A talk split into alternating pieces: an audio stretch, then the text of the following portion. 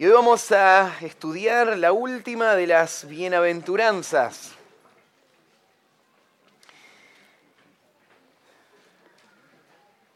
Ha sido hermoso como iglesia pasar por esta serie de estudios donde podemos ver el, corazón de, nuestra identidad como, como hijos de Dios. Y Cristo está describiendo en esta primera parte de su sermón cómo se ven todos los que son parte de su reino. Y hoy llegamos a la, última, hoy estamos en el versículo 10 y hasta ahora han sido bien cortitas todas con un solo versículo y hoy vamos a leer del 10 al 12 antes de leerlo, eh, si bien ustedes van a leer dos veces la palabra bienaventurado, aparece en el versículo 10 y en el versículo 11, eh, creo que la mejor forma de entender estos versículos sería uniéndolos. La razón es, bueno, primero porque el, concepto que vamos a tratar es uno solo, el que va a describir lo que hace bienaventurada a estas personas, y también el resultado o la, bendición específica es una sola. El concepto que vamos a, ver de, ellos es el reino de los cielos, es, es uno. Claro que lo que entendería de cómo se verían estos tres versículos juntos es que en el versículo 10 tenemos una descripción inicial de cuál es la bienaventuranza y después el versículo 11 y 12 nos van a ampliar el concepto y nos van a, nos van a ayudar a entender mejor esta última bienaventuranza. Y con esta va a cerrar esta primer sección de, de, este hermoso sermón y tan importante para la, la iglesia hoy. Déjenme recordarles que las bienaventuranzas tenemos que verlas todas juntas. No se puede aislar una y entender el sentido de esa por sí sola, porque todas tienen que verse como un solo paquete. Y no solo en conjunto, sino en secuencia. Hay, un orden lógico que va uniendo cada una de las piezas para formar toda esta descripción de, de cómo se ve un verdadero hijo de Dios. Em, déjeme recordar el, orden. Primero vimos que hay un, grupito de cuatro bienaventuranzas que describen la, condición interna, el, carácter del Hijo de Dios, arrancando porque Él es un pobre en espíritu. Después, perdón, Él eh, sí, es un pobre en espíritu. Después uno que llora, un manso y uno que tiene hambre y sed de justicia. De ahí pasamos a un grupito de tres que estaban siguiendo esas características internas y avanzando a ver esas características reflejadas hacia afuera ahora en, la vida práctica de esta persona. Entonces veíamos que el Hijo de Dios va a ser misericordioso, va a ser puro de corazón, que esto tiene que ver con esa lucha con el pecado y la la vida de santificación. Y la semana pasada vimos el último, que tiene que ver con él como un pacificador.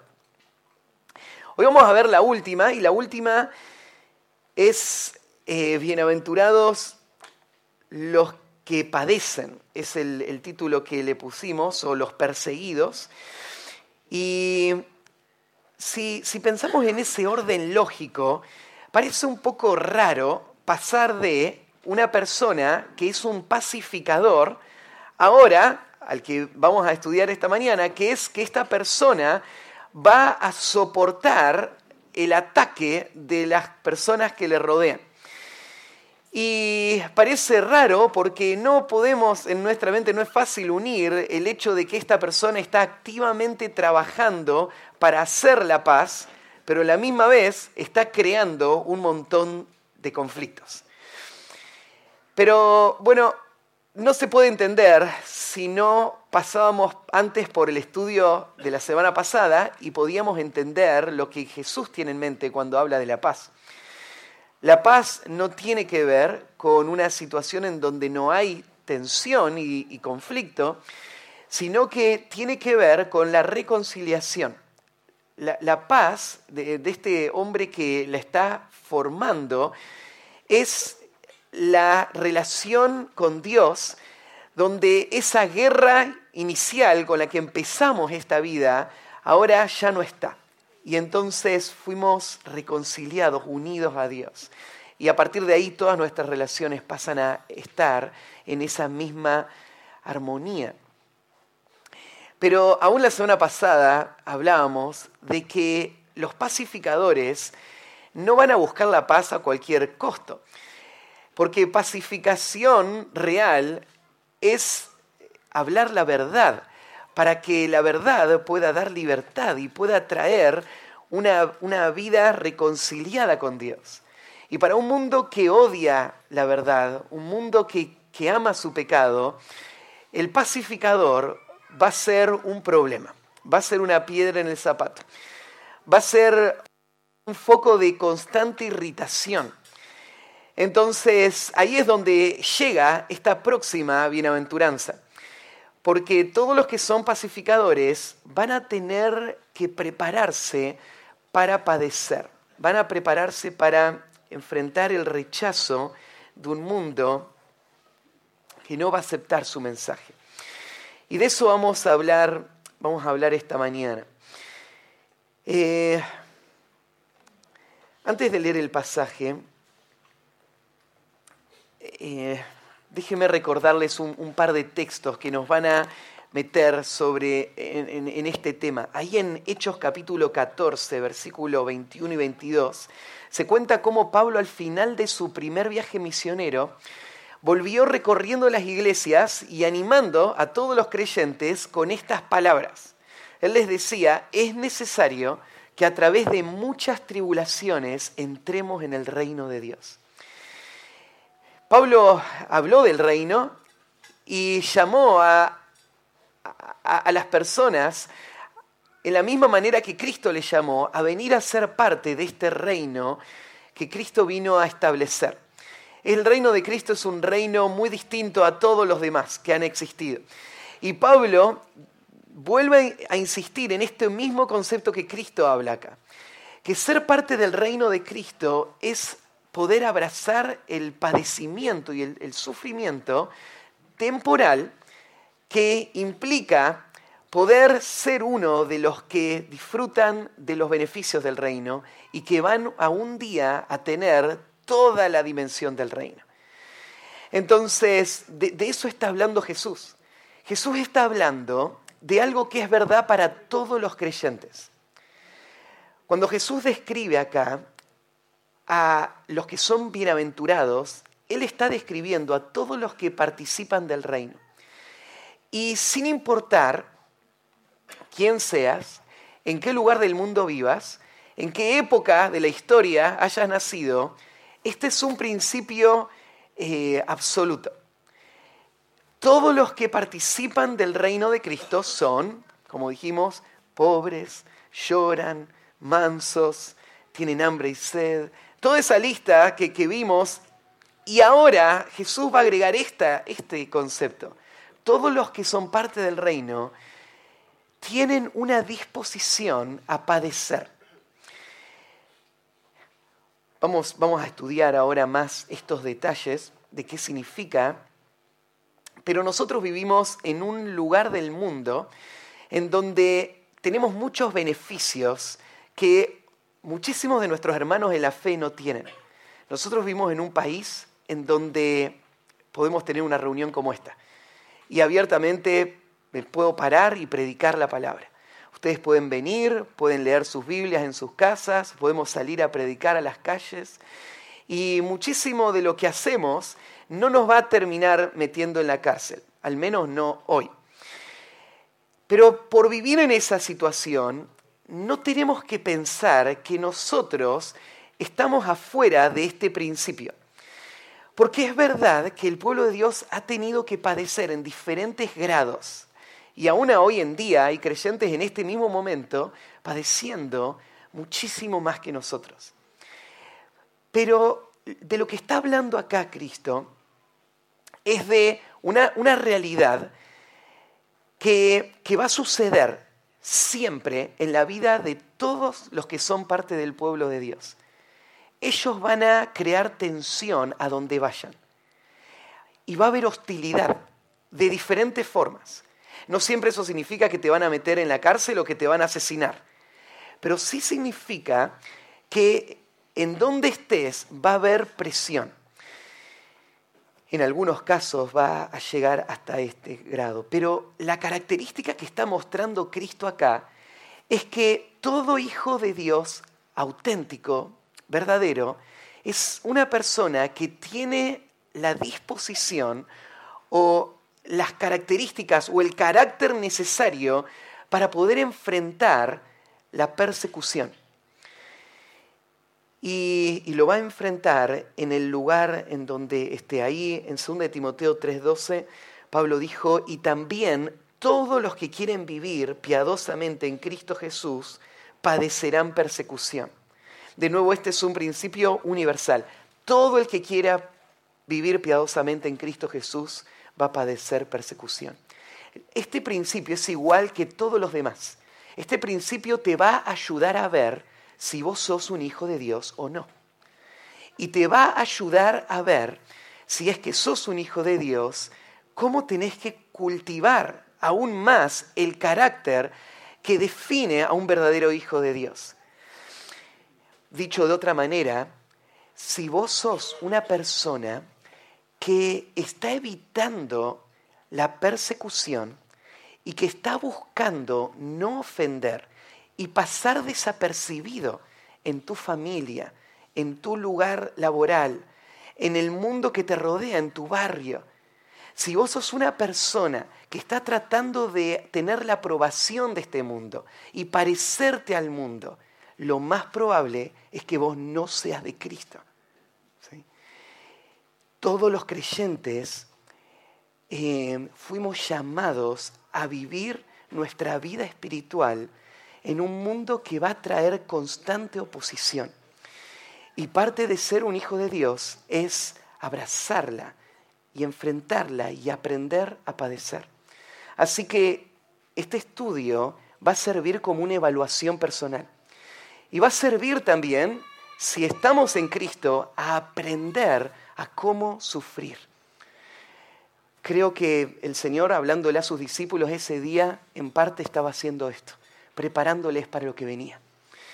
Y mm, creo que el Señor, eh, de una forma oportuna, a nuestra iglesia, nos va a enseñar esta manera, e, esta mañana, a cómo abrazar la persecución.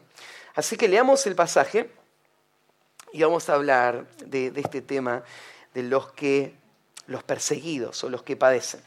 Arrancamos en el versículo 1 de nuevo. Viendo la multitud, subió al monte y sentándose vinieron a él sus discípulos.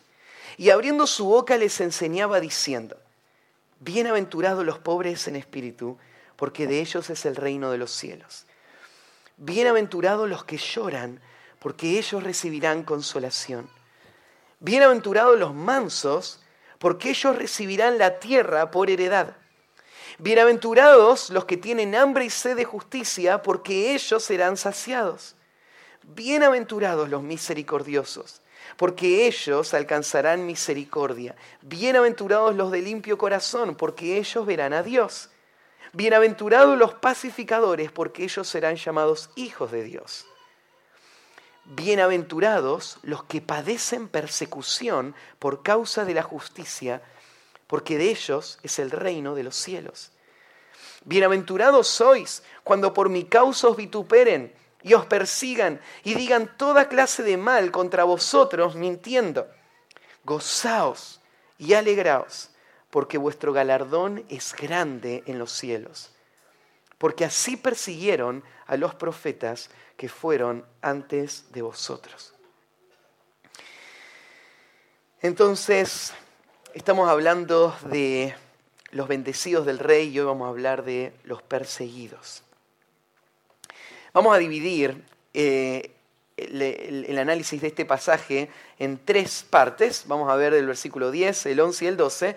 Y arrancamos en el versículo 10 escuchando a Jesús explicar el principio de eh, esta bienaventuranza. Así que el primer punto lo titulé el principio definido. El principio definido. Vamos a escuchar la definición primero. Comienza el, versículo con, como siempre con esta palabra de bienaventurados. ¿Quiénes son los verdaderamente felices? Cada una de estas bienaventuranzas chocó con la noción de su época y con la nuestra de qué significa ser feliz. Y esta no es la excepción. Son súper felices los que son perseguidos. Jesús le estaba hablando a una audiencia principalmente judía. Y los judíos de ninguna manera podrían aceptar naturalmente esto que Jesús les está diciendo. Porque cuando ellos recibieron las promesas de las bendiciones de Dios, esas bendiciones incluían prosperidad, incluían una tierra, incluían una influencia mundial, incluían un dominio y, la persecución que hablaba el Antiguo Testamento tenía que ver con la desobediencia y el castigo de Dios. Para los judíos, pensar en que ellos sean perseguidos era un sinónimo de estar en pecado y de estar bajo el castigo y el juicio de Dios. De otra manera, ¿por qué ser perseguido? Más bien, la bendición de Dios era la seguridad la, vida en la tierra, la prosperidad, eso era la bendición de Dios. Y acá se para Jesús o se sienta en ese monte hablándole a estos judíos y diciéndoles que en su reino los que van a ser súper felices son los que están siendo perseguidos. ¿A qué se refiere Jesús? Bueno, la, expresión acá padecen persecución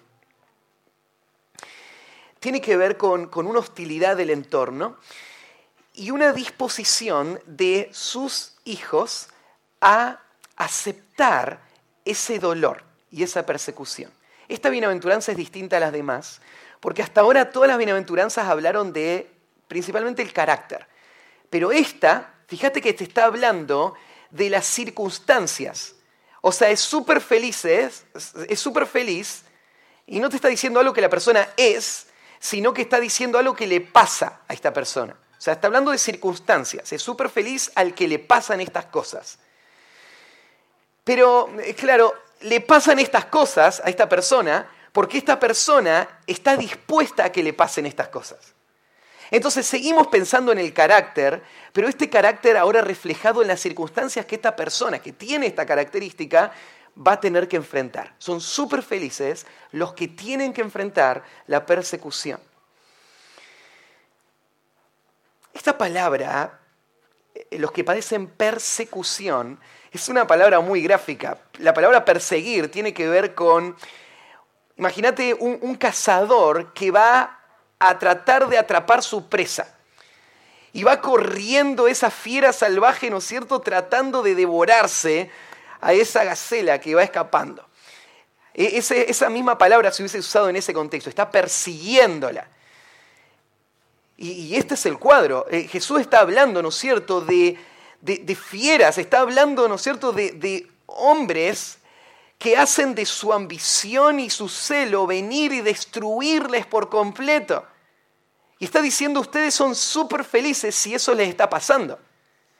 Si hay gente que está deseando destruirles y les odian y que van a buscar toda forma posible y van a usar toda su energía para borrarles del mapa.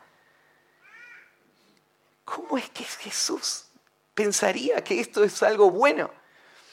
Bueno, vos tenés que entender el, el contexto. El hecho de que exista este odio y este deseo de destruir es algo que, podemos trazar en, todas las, las, escrituras. Ahí el Salmo 37, 12 dice así, maquina el impío contra el justo, cruje contra él sus dientes. Estás eh, mostrándonos, cierto?, al impío como ese cazador, como ese depredador, que está buscándole la vuelta para poder destruir al que es justo. ¿Por qué pasa esto?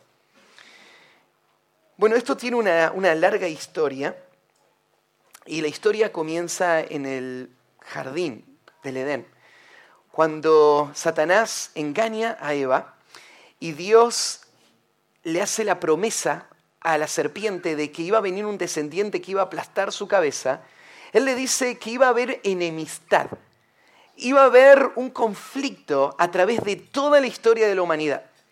Y ese conflicto se iba a dar entre la simiente de la serpiente y la simiente de la mujer.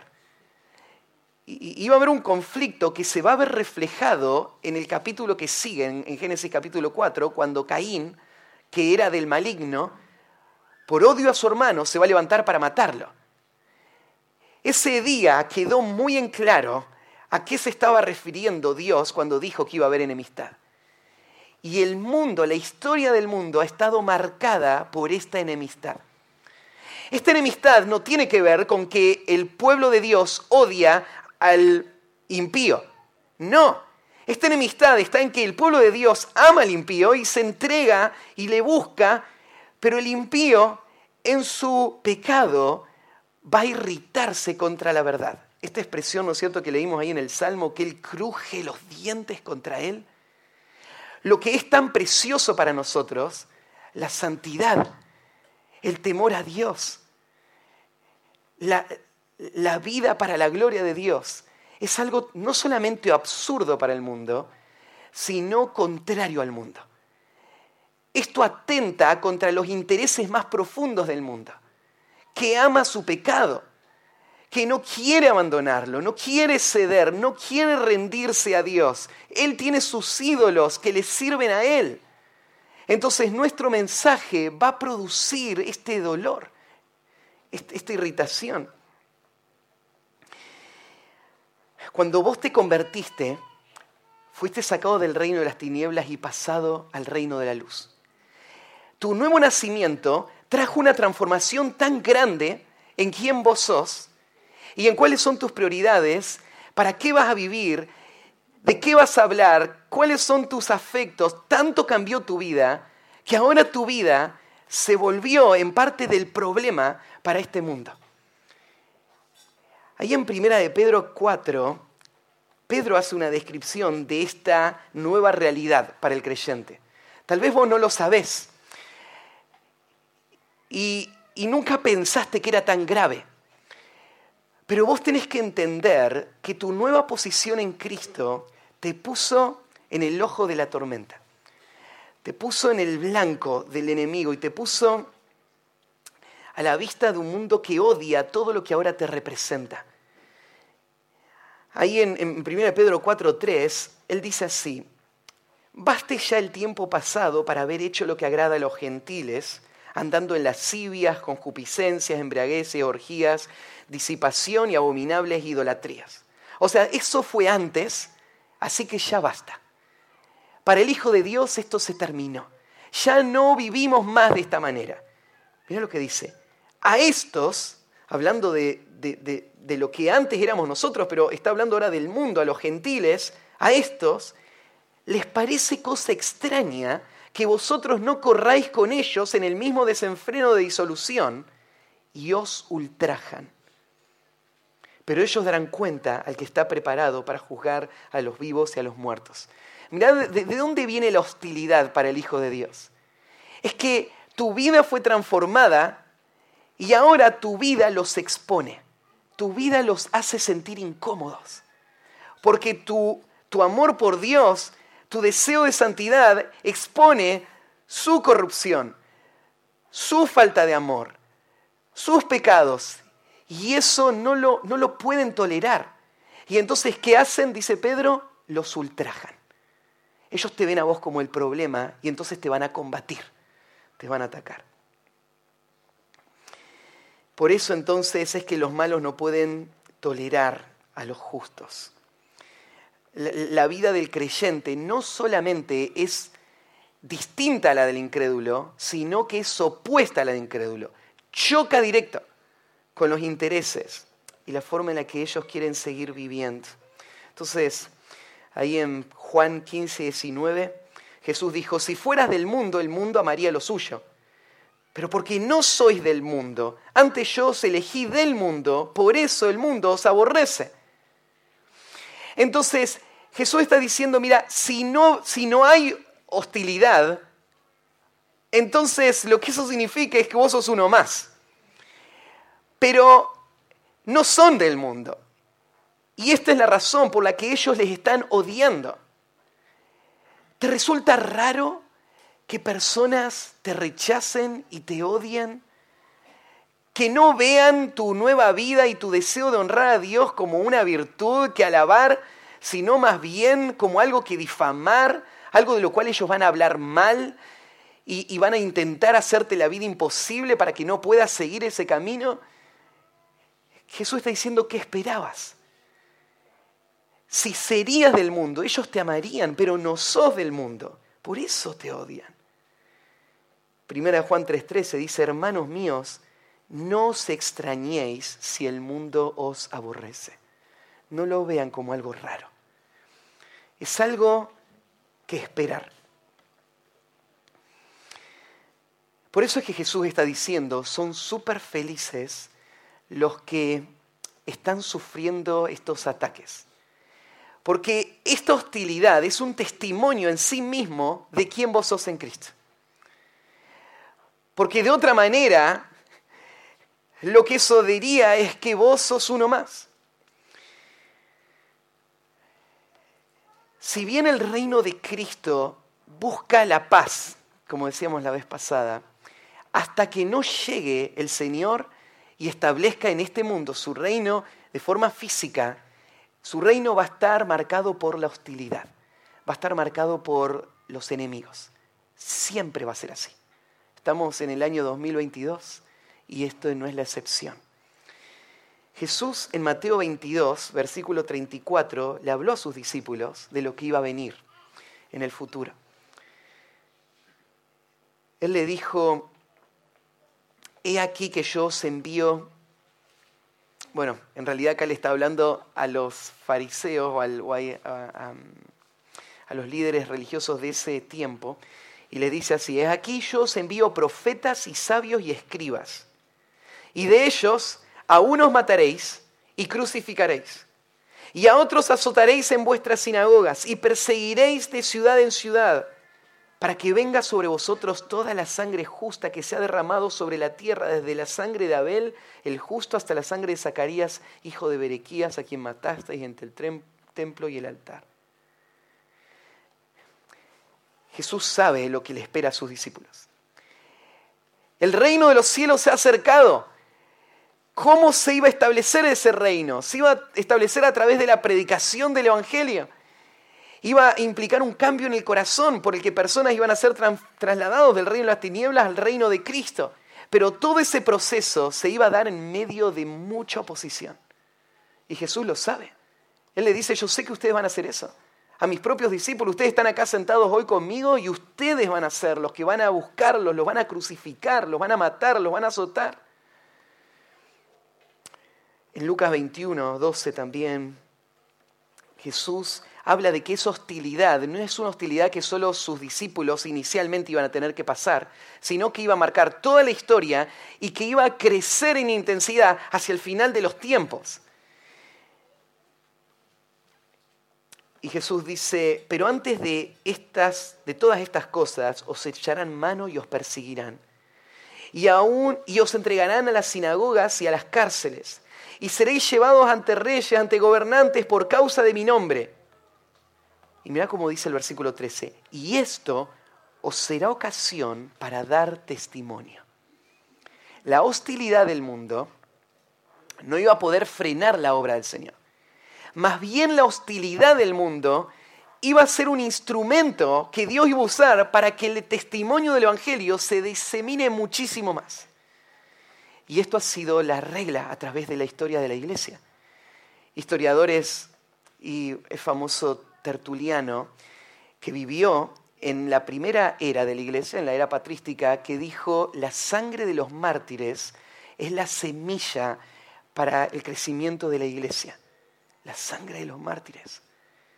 Entonces, cuanto más el mundo odia al creyente, cuanto más lo ataca, cuanto más trata de frenar la obra del Señor, más crece la obra. Esto ha sido una, regla a través de la historia. Más bien, los países donde hay menos persecución o las épocas donde hay menos hostilidad, el, cristianismo parece diluirse, parece eh, perderse de vista. Pero en los lugares de persecuciones donde esto ha crecido, y esto es lo que Cristo dice, esto será ocasión de testimonio. Jesús conectó también em, su, sacrificio y su padecimiento con el de sus discípulos cuando dijo ahí en Juan 15, 20, acordaos de la palabra que yo os he dicho. Juan 15, 20. El siervo no es mayor que su Señor. Si a mí me han perseguido, también a vosotros os perseguirán. Si han guardado mi palabra, también guardarán la vuestra. Somos seguidores de un hombre que fue odiado que fue perseguido y que fue crucificado. Y nosotros vamos atrás de sus pasos. ¿Por qué deberíamos esperar algo distinto? Eso es a lo que fuimos convocados. Claro que hay algo después de esto, que es donde está puesta nuestra esperanza. Y este es un instrumento que Dios va a usar para traer sus propósitos. Pero el camino es el mismo, es la cruz, es el padecimiento. Hay varios pasajes que anticipan que el fin de los tiempos va a traer mayores niveles de persecución.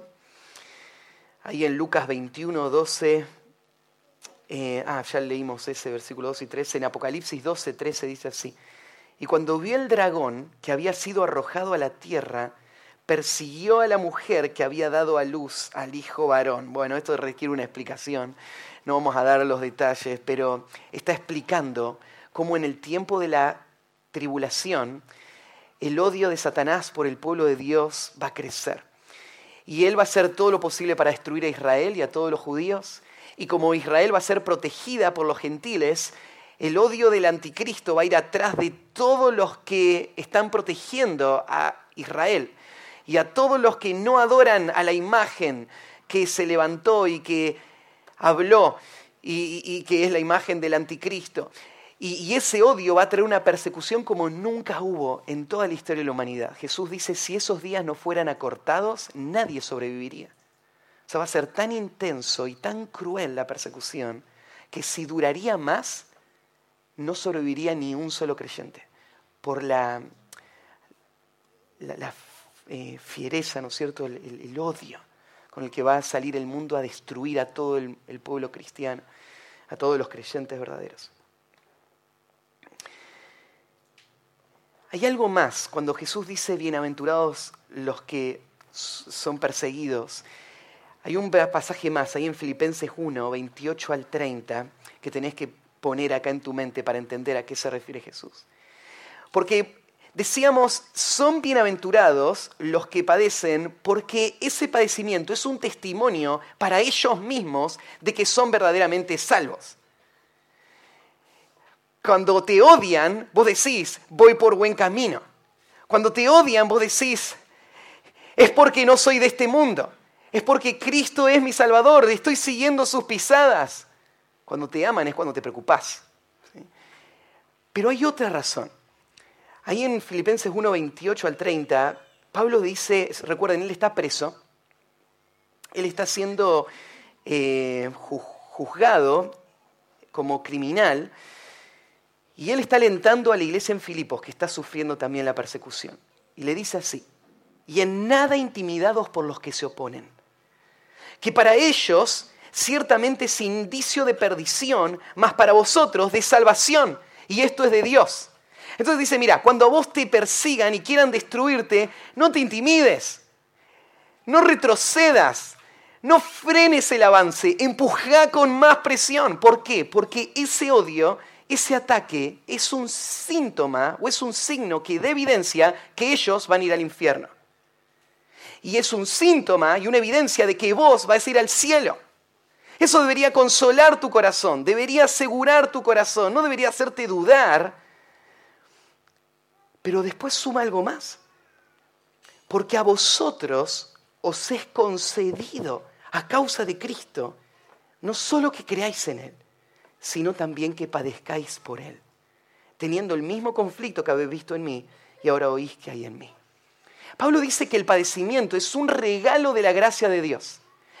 Dice, Dios te concedió que vos creas en Él, ¿no? Pero pensá, no solo te concedió que creas, te concedió también que padezcas por Él.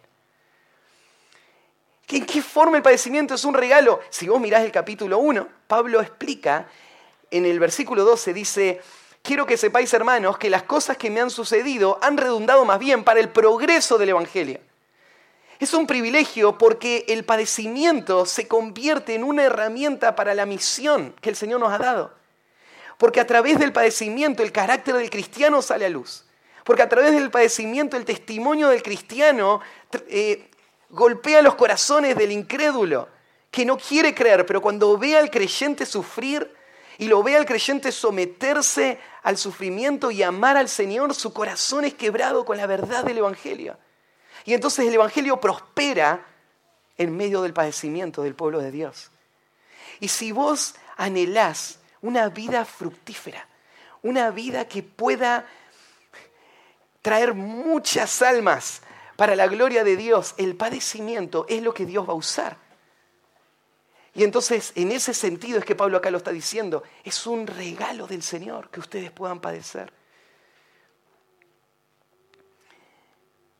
Y esto es lo que la iglesia realmente ha vivido. Jesús está diciendo, esto es lo que va a pasar, y esto es lo que pasó. Si mirás la historia de la iglesia, en los primeros años, la iglesia nace el día de Pentecostés y muy poquitos días después empieza la persecución. En Hechos capítulo 8, versículo 1, empieza, después de la muerte de Esteban, una persecución muy fuerte contra toda la iglesia que hace que se tengan que desparramar los creyentes que vivían ahí en Jerusalén. Y a partir de ahí los judíos se proponen matar a todos los cristianos. Hay algunos que hacen votos y dicen, no vamos a comer nada hasta no haber matado al apóstol Pablo. Con el tiempo, no solo los judíos, sino Roma empezó a, tener odio contra los cristianos. Dices, pero ¿cómo pueden odiar a los cristianos? ¿Qué mal están haciendo? Bueno, en realidad no, no odian porque estén haciendo algún mal. Ya explicamos por qué los odian. Los odian porque el carácter del cristiano y el mensaje del cristiano choca de frente con los intereses de un mundo que vive en la oscuridad. Y para proteger esos intereses van a atacar a los cristianos. Así que en el año 65 llegó la persecución oficial de parte de Roma cuando Nerón culpó a los cristianos por el incendio de Roma y empezó la persecución ahí en la ciudad. Y a partir de ahí, por 300 años, casi 300 años, la iglesia sufrió la persecución del imperio romano en diferentes grados, en diferentes regiones, algunos a nivel imperio y algunos en, en sectores, pero la iglesia fue brutalmente atacada. Y en esos años la iglesia creció. Y lo que Cristo dijo se cumplió. Y cuando ese coliseo se llenaba de gente viendo a los cristianos ser devorados por las fieras, al principio celebraban y, con odio, ¿no es cierto?, disfrutaban de verlos sufrir y morir a esos cristianos que querían que desaparezcan, pero con el tiempo veían a esa madre abrazada a su hijo, alabando al Señor, con gozo en sus corazones, cuando estaban siendo devorados, y, no podían entenderla. Y, de repente ese odio se convirtió en admiración. Y esa admiración se, convirtió en, en el deseo de querer ser como uno de ellos. Y el mensaje del Evangelio tuvo una puerta abierta que para el final del siglo III en el imperio todo eh, el, ambiente había cambiado radicalmente. Y había cambiado a tal punto donde ya el odio del cristianismo había desaparecido en, gran medida y entonces se levanta un, un, emperador que aprovecha el cristianismo para usarlo como una bandera para unificar el imperio y lograr el control de todo el imperio. Y se hace cristiano este emperador. ¿no? Pero ahí no terminó la historia de, la oposición contra el cristianismo. Eso ha seguido sin interrupción a través de toda la historia. Y esto es lo que, lo que estamos leyendo acá. Jesús dice entonces, súper felices son los que padecen persecución, pero fíjate lo que agrega después. No es cualquier persecución, no es cualquier dolor, sino uno en especial. Son los que padecen persecución por causa de la justicia. La verdad es que el mundo sufre también el odio y el maltrato de otros. Lo vemos todo el tiempo. Gente se pelea entre sí todo el tiempo.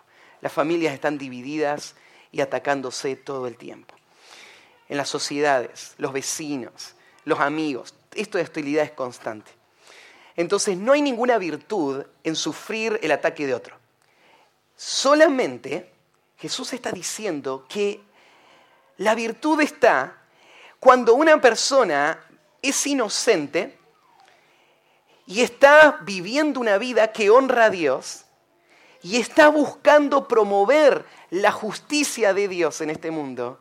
Y eso es lo que trae el odio. Cuando eso pasa, entonces ahí debemos alegrarnos, porque somos los que hemos sido bendecidos por Dios. Em, este, este, esta expresión, ¿no es cierto?, por causa de la justicia, tiene que ver, ¿no es cierto?, con que es el vivir la justicia lo que trae la persecución y el buscar la justicia que la, trae. Los dos conceptos están integrados ahí. Súper felices los que son, padecen de esta manera. Y hay una explicación después, una razón ¿Por qué son tan felices? Porque ellos, y una vez más, ¿no es cierto? Ellos y solo ellos, de ellos es el reino de los cielos. El tema del reino de los cielos es el tema que envuelve a todas las bienaventuranzas. Si vos te fijás, la primer bienaventuranza comienza hablando de que estos que tienen eh, que, son pobres, de ellos es el reino de los cielos. Y ahora la última bienaventuranza cierra de la misma manera, de ellos es el reino de los cielos. Y estos dos bienaventuranzas sirven como un paréntesis que abarcan todas, porque este es el concepto que Jesús quiere dar. La gran bendición, el gran gozo, la gran bienaventuranza tiene que ver con ser parte del reino de los cielos, con ser uno de los ciudadanos del, del reino. Eso es el gozo. Todas las demás que se explican son matices de esta gran bienaventuranza. Es la bienaventuranza de ser parte del reino de los cielos. Y Jesús está diciendo acá que solamente los que sufren son parte del reino de los cielos. Solamente los que son perseguidos son parte del reino de los cielos. Nadie que no haya sido perseguido va a entrar al cielo. Por eso Jesús está diciendo son súper felices los que están siendo perseguidos, porque de ellos es el reino de los cielos. Claro, la persecución nos va a quitar todo lo que amamos o lo que disfrutamos de esta vida. Pero nuestra identidad no está en este mundo, no está en las relaciones de este mundo, no está en los bienes de este mundo. Y por eso esta bienaventuranza es la que llena de gozo y esperanza a la persona que está padeciendo persecución. Porque él recuerda, no somos de este mundo, pertenecemos al reino de los cielos. Y fíjate que él, usa esta expresión, de ellos es el reino de los cielos. No dice de ellos será el reino de los cielos, sino que está en tiempo presente, dando a entender, esta ya es una posesión presente, hoy. El reino de los cielos te pertenece y va a ser tuyo perpetuamente. Eh, ahí en, en Hebreos 11 hay una lista de los héroes de la fe. Nos encanta pensar en la victoria de la fe, pero no nos gusta pensar en el precio de la vida de fe. Claro, nosotros vamos a vivir en este mundo una vida de fe, pero ¿qué implica eso? Bueno, implica, entre otras cosas, que vamos a perder todo lo que hay en este mundo, que vamos a sufrir. En el versículo 36 cierra esta sección el, autor de los Hebreos mostrándonos ese precio cuando dice, otros experimentaron vituperios y azotes, y además de estos prisiones y cárceles. Fueron apedreados, aserrados, puestos a prueba, muertos a filo de espada. Anduvieron de acá para allá cubiertos de pieles de ovejas y de cabras, pobres, angustiados, maltratados, de los cuales el mundo no era digno, errando por los desiertos, por los montes, por las cuevas y por las cavernas de la tierra. Y todo todos estos, aunque alcanzaron buen testimonio mediante la fe, no recibieron lo prometido, proveyendo Dios alguna cosa mejor para nosotros, para que no fuesen ellos perfeccionados aparte de nosotros. Y este es el cuadro. Los hombres y mujeres de fe de toda la historia. Claro, hicieron grandes cosas para Dios, pero tenés que entender que fueron perseguidos. Y eso fue lo que les llevó a, estar solos en un desierto, a deambular por las montañas, a perderlo todo, a, a morir aserrados, crucificados. Esto es lo que está describiendo el autor a los hebreos. Entonces, esta es la vida de fe. Ahora, el primer concepto que estamos viendo, entonces, es el principio definido. Jesús lo explica, pero ahora vamos al segundo, punto y es el principio personalizado. decir bienaventurados los que padecen persecución es fácil de explicar cuando no te está tocando a vos personalmente. Es un concepto teológico que podemos defender con mucha vehemencia, pero Jesús no lo deja ahí. Y lo hace personal cambiando los pronombres, ¿no? porque dice en el versículo 11, no dice bienaventurados los que padecen persecución, ahora dice bienaventurados sois cuando por mi causa os vituperen y os persigan. Así que Jesús va a personalizar esto y te va a hablar a vos directamente en tus circunstancias en cuanto a tu sufrimiento por Cristo. Y como dije, esto va para los discípulos. Ese día había mucha gente reunida la mayoría de los que estaban en ese monte eh, no iban a creer en el Evangelio. Había un puñado de discípulos ahí reunidos que estaban entendiendo lo que Jesús decía y que iban a padecer por Cristo. Y, pienso en, en esa misma realidad en nuestro tiempo. Yo decía recién, hoy vivimos en un ambiente cristiano donde es fácil eh, decirse cristiano. Y es fácil evitar la persecución. Porque lo único que requiere para evitar la persecución es parecerte a tu entorno. Es no decir lo que sabes que no se quiere escuchar. Porque al mundo no le importa que vos seas cristiano. Lo que no tolera es que vos seas un cristiano que exponga su pecado y su rebeldía. Eso no lo va a tolerar. Y hoy la mayoría del cristianismo vive en, esa esfera ¿no? de no, presión, no persecución. Todo eso queda a un lado y ahora Jesús le está hablando a los discípulos. Le está diciendo a ustedes. Ustedes tienen que, que pensar que es súper feliz el que padece. ¿En qué forma vas a padecer?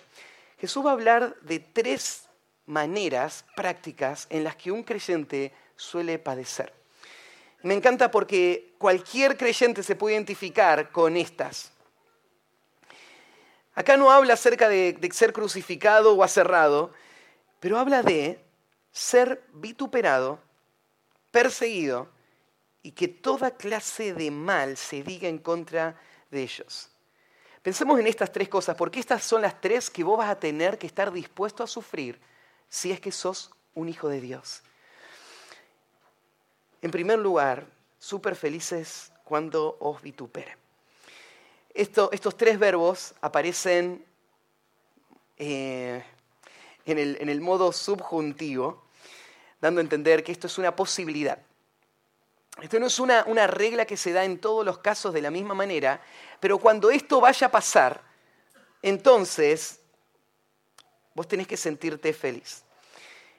Y acá viene la, primera, es cuando os vituperen. La palabra vituperar tiene que ver con eh, insultar, injuriar, reprochar. Esas son las, clases de, palabras que podemos pensar, a esto se refiere. Em, esta es la palabra que aparece en Mateo más adelante cuando habla de Jesús en la cruz. ¿Se acuerdan que él estaba ahí colgado en la cruz y pasaban las personas en un lugar de tránsito y se burlaban de él? ¿Se acuerdan la clase de cosas que le decían? A otros salvó y a él mismo no se puede salvar. Ja, ja, ja, ja. Burlas. Eres el Hijo de Dios, ¿no?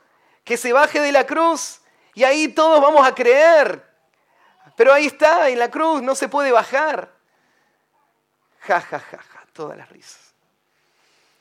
Y, dice el texto, aún los ladrones que estaban muriendo a su lado, se sumaban a la burla, injuriando a Cristo. Esta es la palabra que se usa ahí en, Mateo 27, 44, cuando se dice de que ustedes van a ser vituperados. ahí en, en 1 Pedro 2.23, usa esta misma palabra para hacer referencia a lo que pasó con el Señor. Dice, quien cuando le maldecían no respondían con maldición. Cuando padecía no amenazaba, sino encomendaba la causa al que juzga justamente. Nosotros seguimos el ejemplo de uno que entiende lo que es ser maltratado verbalmente. Si vos sos un hijo de Dios, no podés intentar escapar de esto. No podés tratar de jugar al agente secreto en el ámbito laboral para que nadie se entere que sos creyente, para evitar las burlas de tus compañeros. Porque Jesús dice que un hijo de Dios es alguien que padece. Esta es la evidencia de que vos sos parte del reino. Entonces, lejos de evitar las burlas, lo que vos tenés que hacer es reconocerlas como el don de Dios. Porque esas burlas van a ser el instrumento que Dios va a usar no para desacreditar el Evangelio, sino para avanzar los propósitos del Evangelio. Esas burlas son el elemento que Dios va a usar para confirmar tu corazón y decirte, ves, vos no sos del mundo. Entonces, no tenés que evitarla. Súper felices cuando te vituperen. No sos masoquista. No estás deseando el maltrato pero no lo tenés que evitar, sino más bien aceptar como parte de tu identidad y tu llamado. Vos vas a ser el hazme reír de todos. Los adolescentes, es difícil. Vos estás en una edad donde vos deseas tanto la aprobación de la gente que te rodea, especialmente de tus compañeros que tienen tu misma edad. Y que te vean como un sapo o otro pozo, que te traten como un tonto, porque sos distinto no es fácil. Y ahí es donde viene la presión y la tentación de acomodarte, de reírte con sus chistes para que no quedes como un, desubicado, de, pasar desapercibido. Jesús dice, bienaventurado cuando les vertuperen. Segundo, bienaventurados cuando os persigan. Acá perseguir, ya lo explicamos, tiene que ver con ir atrás tuyo para destruirte. Y esto es lo que pasa con un creyente. Cuando él se identifica como creyente, y vive como creyente, no va a quedar ahí la cosa. vas a pisarle los callos a gente que se va a molestar mucho. Porque vos no estás dispuesto a mentir junto con ellos. Y como vos no mentís, vos los exponés a ellos. Y ellos no pueden seguir su, su camino. Y entonces vos sos el problema para todos. ¿Y qué es lo que van a intentar hacer? Destruirte. ¿Qué es lo que van a intentar hacer? Van a intentar que te echen del trabajo, ¿no? Van a intentar hacer tu vida imposible, miserable. Van a planear cómo hacerlo. Van a trabajar para hacerlo. Van a perseguirte. Pero, pero no lo tomes como algo extraño. Esto es a lo que fuiste llamado. Esta es la vida del creyente. Nosotros entramos al mundo para irritar al mundo. Esto tiene que pasar. Y bienaventurados cuando digan toda clase de males contra vosotros mintiendo. Cuando digan toda clase de males mintiendo. Ya el primero habló, ¿no cierto?, del maltrato verbal.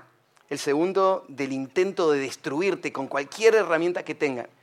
Pero ahora, fíjate, decir toda clase de mal mintiendo tiene que ver con cosas que inventan. Ya no cosas que vos hiciste o que dijiste, sino cosas que ellos traman, inventan para poder destruirte con esas mentiras. ¿Se acuerdan cuando yo les conté que los primeros cristianos eran acusados con las cosas más absurdas? Decían, los cristianos son caníbales, hay que matarlos a todos porque si no nos van a comer. ¿De dónde sacaban que eran caníbales?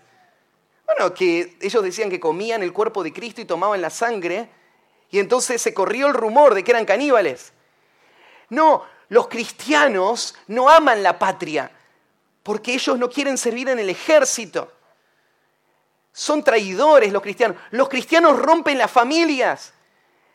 Porque a esta una familia preciosa por mucho tiempo y esta mujer se hizo cristiana y se terminó la familia. Los cristianos son los culpables, ellos destruyen las familias, ellos destruyen la sociedad.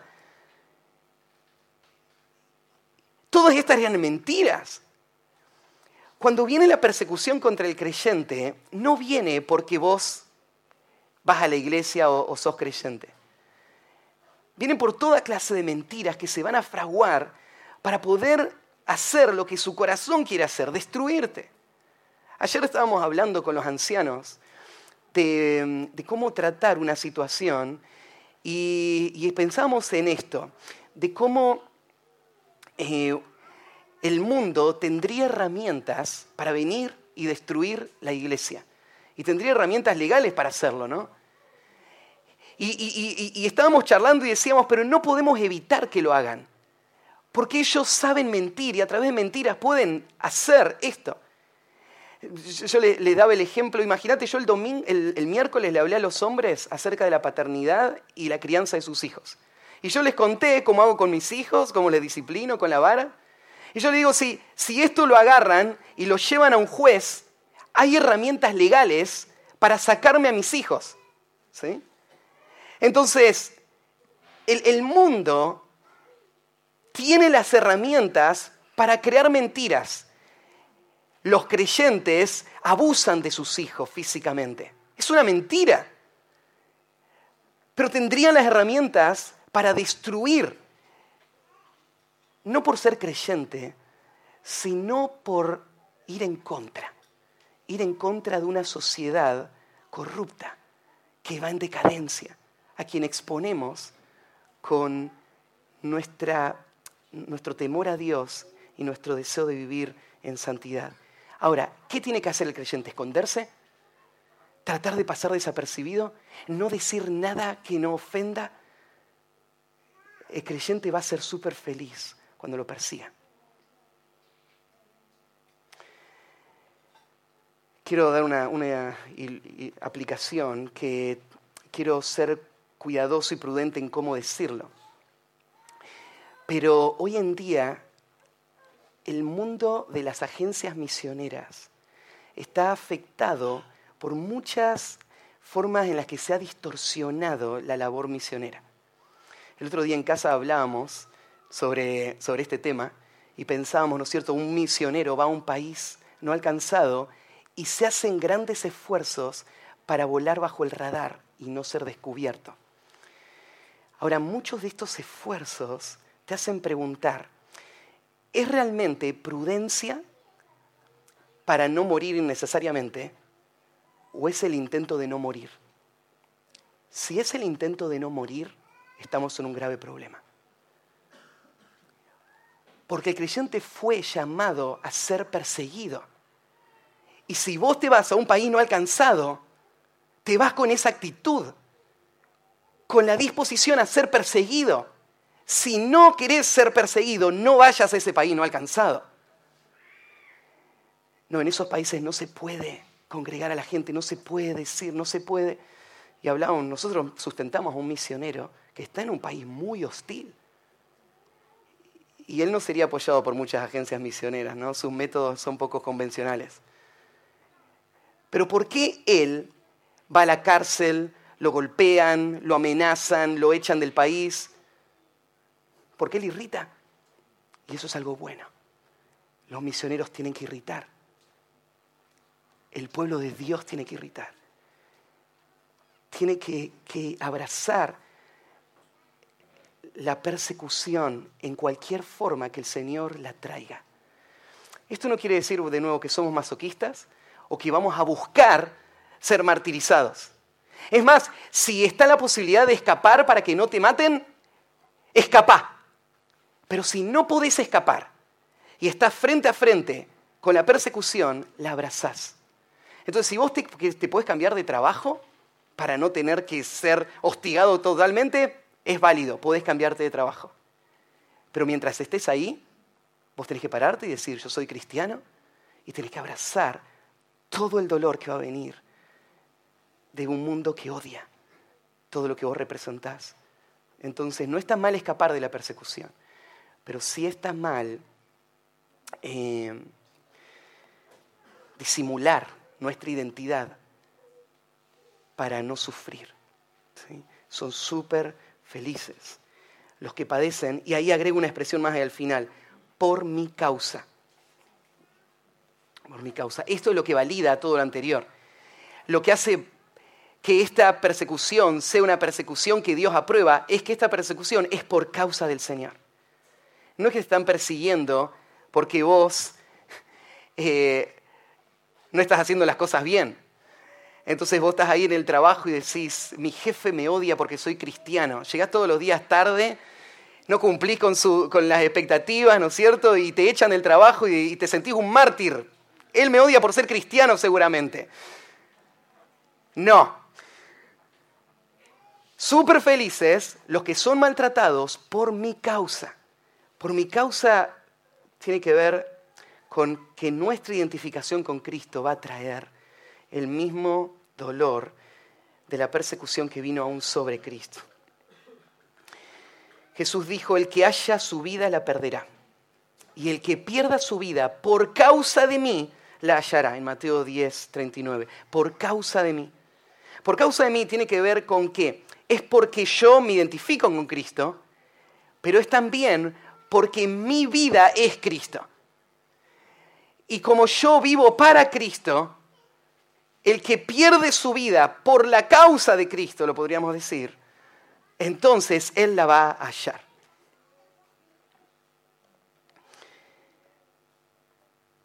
Eh, bueno, entonces vimos el principio definido, entendimos lo que es, que Cristo está señalando. El principio personalizado ahora nos golpea de frente. Es, propio esto, no, es, no estamos hablando de otro, estamos hablando de vos y de mí. Y ahora vamos a ver el principio aplicado.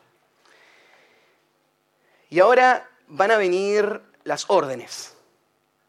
¿Qué tenés que hacer? Las directivas. Porque hasta ahora estuvimos en los verbos indicativos que nos explicaban hechos, Ahora vamos a pasar al imperativo que nos va a dar órdenes. Esto es lo que tenemos que hacer. Esta es la aplicación final. Como un buen predicador, Jesús va a cerrar su predicación con una aplicación. Esto es lo que tienen que hacer. Versículo 12. Gozaos y alegraos. Gozaos y alegraos no es una posibilidad o una sugerencia, es un mandato. El creyente no solamente es súper feliz porque las circunstancias trajeron persecución, sino que ahora, frente a esas circunstancias, él tiene una obligación delante de Dios. ¿Y cuál es la obligación? La obligación no es resignarte. ¿Qué voy a hacer? No me queda otra. Tengo que aguantar. No, no te resignes. Mucho más que eso. Gozate y alegrate. Las dos palabras están relacionadas, solamente que una parece como una intensificación mayor sobre la otra. Gozate y alegrate. Súper feliz. Este mandato lo vemos reflejado, por ejemplo, en Hechos capítulo 5, versículo 41, cuando comienza la iglesia y empieza la presión y la persecución, los líderes son llevados a un tribunal, son castigados, son encarcelados y después son liberados. Y dice el versículo 41, y ellos salieron de la presencia del concilio gozosos de haber sido tenidos por dignos de padecer afrenta por causa del nombre. Y todos los días en el templo y por las casas no cesaban de enseñar y predicar de Jesucristo. Fíjate la relación. Gozo y después obediencia. La tarea sigue adelante porque hay una atrás, ¿no es cierto? Una motivación, hay, un gozo que llena el corazón. Lo que intentaron hacer los líderes fue intimidarlos, fue amenazarlos para que ellos no vuelvan a hablar, pero causaron lo, opuesto, fue como tirarle nafta al fuego. Porque el, el látigo, la prisión, lo único que hicieron fue encender el gozo que les dio energía para salir a seguir haciendo la tarea cada día más. Y fíjate cómo ellos lo veían no, eran, no se sentían dignos. Y el gozo fue porque haber sido tenidos por dignos de padecer por causa del nombre. Ellos entienden, la obra del Señor requiere dolor. El Señor padeció por nosotros y ahora ¿qué más podemos hacer que padecer por Él? Y padecer por la causa y llevar la causa hasta el fin. Lo vemos reflejado también en Hechos 16, 25. ¿Se acuerdan cuando Pablo y Silas estaban ahí en la prisión en Filipos y dice, pero a la medianoche, orando Pablo y Silas, cantaban himnos a Dios y los presos los oían. Creo que este está acá, este versículo, para que no digas, bueno, el gozo es algo profundo del corazón. No, el gozo se expresa con la boca. El gozo del que está padeciendo no solamente es la resignación de no poder escapar, sino que es real, es gozo real, tanto gozo que produce cánticos. Ellos no estaban ahí con Silas cantando un salmo imprecatorio, ¿no es cierto? Señor, baja y destruye a todos nuestros enemigos. No estaban cantando una canción de lástima personal, de Nadie me quiere, todos me odian. Voy a comer gusanos, cantan acá en Argentina. No estaban cantando esa canción. Estaban cantando una canción de alabanza al Señor. Reconociendo la gracia del Señor, la soberanía de Dios, el control que Él tiene de todas las circunstancias. Y ellos están cantando. Cuando Jesús dice, gozaos y alegraos, te está diciendo, eso es lo que tenés que hacer. Estás siendo perseguido, ¿Te odian por el Evangelio? Bueno, hay que alegrarse. ¿Cómo? ¿Dónde saco la, la, energía? ¿De dónde viene esa fuerza, ese poder para hacerlo? Y acá viene la motivación. Porque vuestro galardón será grande en los cielos. Lo único que está trayendo esta prueba y esta persecución es más premios que van a durar por toda la eternidad. ¿Y te pondrías triste por ser premiado? ¿Te pondrías triste de que Dios haya querido darte más. Esto dura un, instante, aquello para siempre. No tiene comparación los padecimientos del tiempo presente con la gloria futura que nosotros ha de manifestarse. ¿De dónde viene el gozo? Es grande, muy grande. ¿A qué galardón se refiere? Bueno, ahí Mateo 16, 27 dice, porque el Hijo del Hombre vendrá en la gloria de su Padre con sus ángeles. Y entonces pagará a cada uno conforme a sus obras. Apocalipsis 22, 12 dice, aquí yo vengo pronto y mi galardón conmigo para recompensar a cada uno según sean sus obras. Dios va a pagar. La palabra galardón en realidad no es el sentido de premio, sino el sentido de paga. ¿sí? Es como que Dios eh, está diciendo, yo no voy a quedar en deuda, yo voy a pagar. Pero vos decís, pero ¿qué me tiene que pagar Dios? Yo merezco el infierno. Yo no alcanzaría toda mi vida para pagarle a Él la deuda. Y Él me va a pagar a mí por este poquito de sufrimiento. Y ahí es donde Pablo entra, ¿no es cierto? Y dice, Dios se lo concedió. Te lo concedió, el, regalo de poder padecer por Él. Fue la gracia de Dios que te dio esto y después te lo va a pagar. Y va a ser, va a ser grande. Va a ser grande y agrega también ahí en los cielos. El premio no va a estar acá, pero, pero eso no te debe desanimar, porque todo lo que hay acá va a perecer. Todo lo que hay acá se va a deshacer y va a quedar acá. Por eso este premio del que estamos hablando es tan valioso, porque está allá, está en los cielos, no está acá. Y agrega una motivación más. ¿Te diste cuenta? Te dice, es grande el premio, pero también te da una razón más cuando te dice, porque así persiguieron a los profetas que fueron antes de vosotros. Mira, nosotros llegamos a la historia en esta época, pero no sos el primero que tiene que sufrir personas maltratándote verbalmente o físicamente o, diciendo mentiras de vos, ¿no es cierto? Y, y, disparramándolas por ahí, cualquier cosa. No sos el primero. Esto ha sido la regla histórica. Es más, cuando vos te pones ahí y estás padeciendo, estás entrando en la compañía de un gran legado que has recibido. De, una nube de testigos, de hombres y mujeres de fe de toda la historia y acá específicamente está señalando a los profetas. Todos los profetas sufrieron. Bueno, todos los verdaderos profetas. Ahí en, Hechos 7, en el mensaje de Esteban, cuando él está confrontando a los judíos por perseguir a los, al pueblo de Dios y rechazar y, resistir al Espíritu Santo, le dice así, ¿a cuál de los profetas no persiguieron vuestros padres?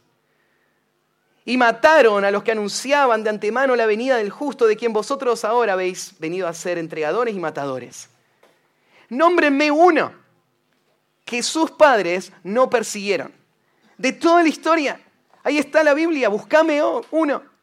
Buscame un solo hombre piadoso que no sufrió la persecución. Búsquenme un profeta, dice Esteban, ni uno. Esto muestra la rebeldía de este pueblo y la condición de este pueblo. Ellos están en contra de Dios. Pero entonces, ¿por qué tengo que tener gozo? Tengo que tener gozo porque estoy del lado correcto de la vereda. Claro, los otros me ven de la vereda de enfrente, pero de mi vereda están todos los profetas de toda la historia. Todos ellos fueron perseguidos. Así que vos no sos la minoría maltratada, ¿no es cierto? Un tonto que desperdicia su vida. Vos estás acompañado de todo el pueblo de Dios. Bueno, no, no todos los profetas. Los falsos profetas no fueron perseguidos. Y por eso Jesús dijo, hay de vosotros cuando los hombres eh, los alaben porque así alabaron también a los falsos profetas de la historia. Y cuando todo es positivo, cuando todo es aprobación, ahí es donde nos tenemos que preocupar. Todos los profetas fueron perseguidos, todos los que fueron antes de nosotros. Bueno, tenemos que cerrar. Déjame cerrar con un par de aplicaciones. Lo primero, ¿estás sufriendo por Cristo? ¿Estás sufriendo por Cristo? Si no estás sufriendo por Cristo, si no hay personas que se resienten, que te odian, que te persiguen, que dicen mentiras de vos, que te atacan, tenés que evaluar tu vida. Tenés que hacerlo. Lo que tenés que preguntarte es si es que vos no has buscado complacer a tu entorno, pasar desapercibido, disimular en ese contexto. Y si es así, puede ser una de dos razones. Puede ser porque vos nunca hiciste a Cristo el Señor de tu vida y son tus propios deseos, tus propios ídolos los que te controlan. Y, y estás perdido. Y no te odian porque vos sos del mundo. Y vas a perecer junto con el mundo. O puede ser porque como hijo de Dios vos has olvidado tu identidad que es opuesta al mundo y has cedido y has callado y has mirado para otro lado. Ahora es momento, es un llamado del Señor a vivir de acuerdo a lo que sos. Y por eso, si no te están persiguiendo, venía a Cristo o aprende a cómo sufrir. Y acaban dos conceptos de reflexión. Lo primero como hijo de Dios, tenés que prepararte para sufrir. Tenés que prepararte para sufrir. Primera de Pedro 3, 14 dice así, por tanto, no os amedrentéis por temor de ellos, ni os conturbéis. Él te arranca diciendo no esto. No tiembles. No te preocupes, no, no, no se revuelva todo dentro tuyo en pánico sino lo opuesto, santificad a Dios el Señor en vuestro corazón. Pensá pensamientos altos de Dios. Pensá como Dios realmente es. Para que entonces vos tengas más temor de Dios que de los hombres. Y el temor a Dios no te permita deshonrar a Dios para complacer a los hombres. Exalta a Dios en tu mente. Estudia los atributos de Dios. Meditalos. Oralos. Santifica a Dios en tu corazón. Y estad siempre preparados para presentar defensa con mansedumbre y reverencia ante todo el que os demande razón de la esperanza que hay en vosotros.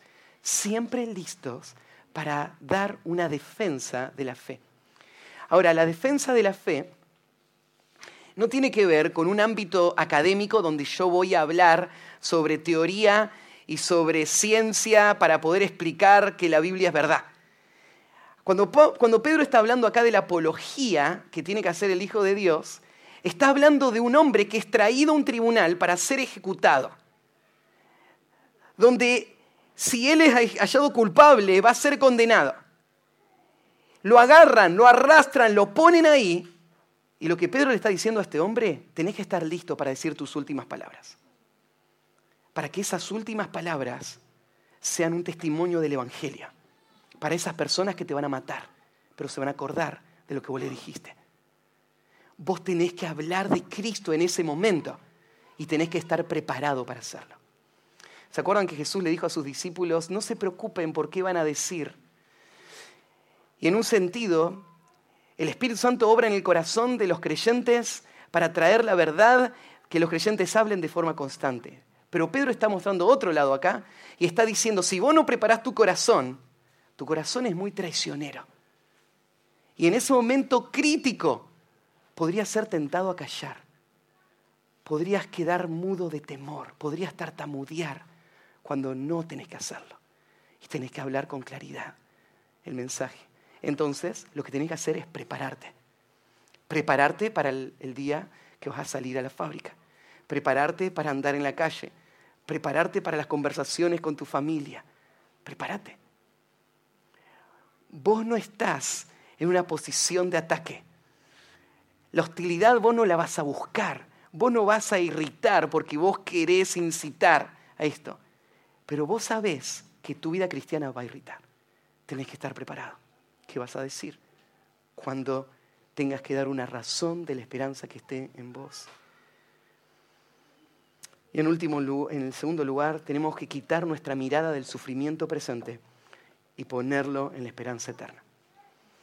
De esa manera vamos a poder lidiar con, el, con la persecución. Romanos 8, 18 dice así, porque tengo por cierto que las aflicciones del tiempo presente no son comparables con la gloria venidera que en nosotros ha de manifestarse. Entonces, tenés que estar listo para sufrir, pero a la vez no tenés que solo mirar el sufrimiento, porque hay algo mucho más glorioso y permanente que el sufrimiento. Mirá a través del sufrimiento ese cuadro de la gloria venidera que se va a manifestar en, en vos. Entonces, con esto cerramos las bienaventuranzas. El Señor empezó su ministerio diciendo, arrepentíos porque el reino de los cielos se ha acercado. Y lo que él estaba diciendo es, acá está el reino, acá está el rey. Y él empezó a predicar el evangelio del reino, llamando a estas personas a abrazarle a él como su rey.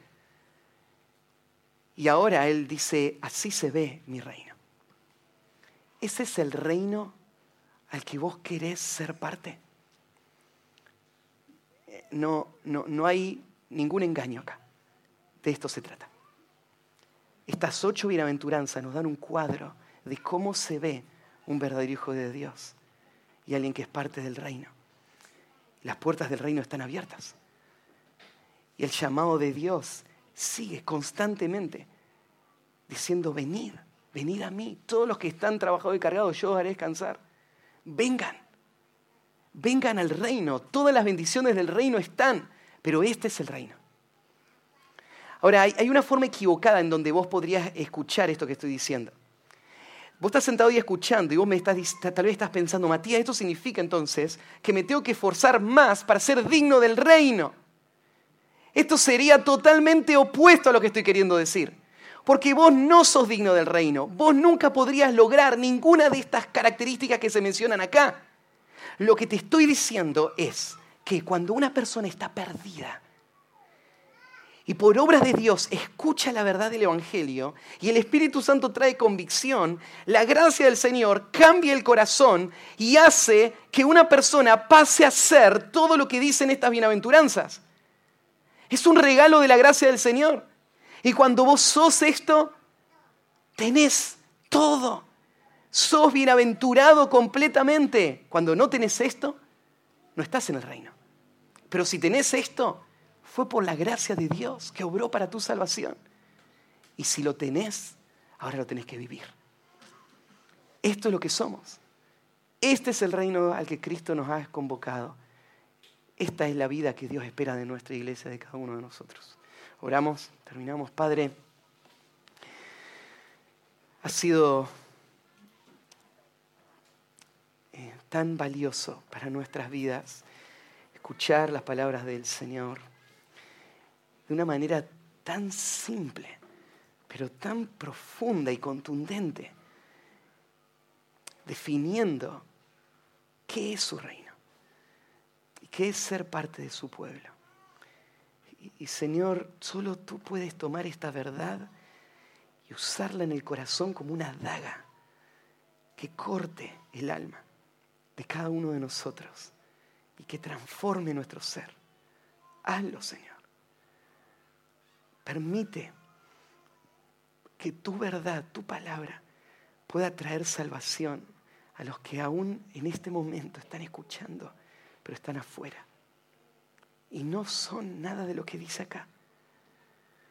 Solo hay apariencia, solo, solo hipocresía, solo esfuerzo humano, pero están agobiados intentando lo que nunca van a lograr con sus fuerzas. Atráeles a Cristo, que puedan rendirse delante de Él y clamar por salvación. Y concédela en tu gracia. Y los que estamos en Cristo, ayúdanos a vivir como es digno del llamamiento que hemos recibido. Gracias Señor por tu verdad y te encomendamos eh, nuestras vidas a ti. En el nombre de Cristo Jesús. Amén.